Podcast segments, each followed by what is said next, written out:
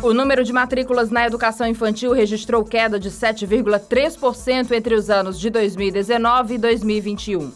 Segundo informações da primeira etapa do Censo Escolar 2021, divulgadas pelo INEP nesta segunda-feira, nesse período, 653.499 crianças de até 5 anos saíram da escola.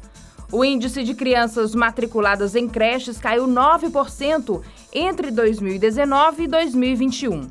A queda mais expressiva foi registrada na rede privada, que apresentou uma redução de 21% de 2019 a 2021. Na rede pública, a queda foi de 2,3% nesse período.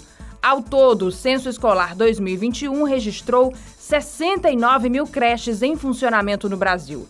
Em todas as etapas da educação foram registradas em 2021 46 milhões de matrículas, cerca de 627 mil a menos em comparação a 2020, o que corresponde a uma redução de 1,3%. Após o recesso de fim de ano, iniciado em 23 de dezembro, o Congresso Nacional retoma os trabalhos amanhã. Em ano de eleições majoritárias, a tendência é uma redução no número de votações em comparação com outros anos.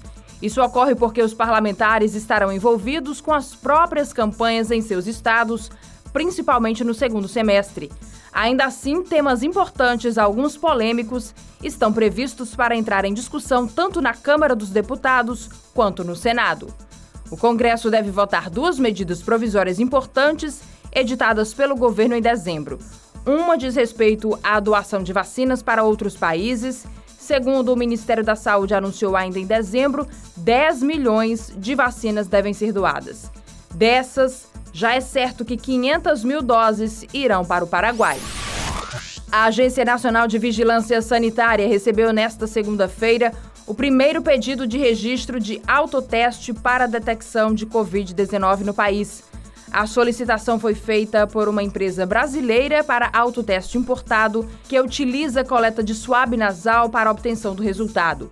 A resolução que autoriza o uso e a comercialização de autotestes para a detecção de Covid-19 foi publicada na última sexta-feira e regulamentou requisitos e procedimentos para solicitação de registro e distribuição do produto. A Anvisa informou que tem dado prioridade à análise de solicitações envolvendo esse tipo de registro, para que sejam aprovadas no menor tempo possível. Além de aspectos como eficácia e segurança, os autotestes serão avaliados, por exemplo, quanto à regularidade da documentação técnica, à acessibilidade das instruções de uso, à armazenagem e ao descarte do produto para o usuário leigo, de forma a viabilizar a utilização de forma adequada.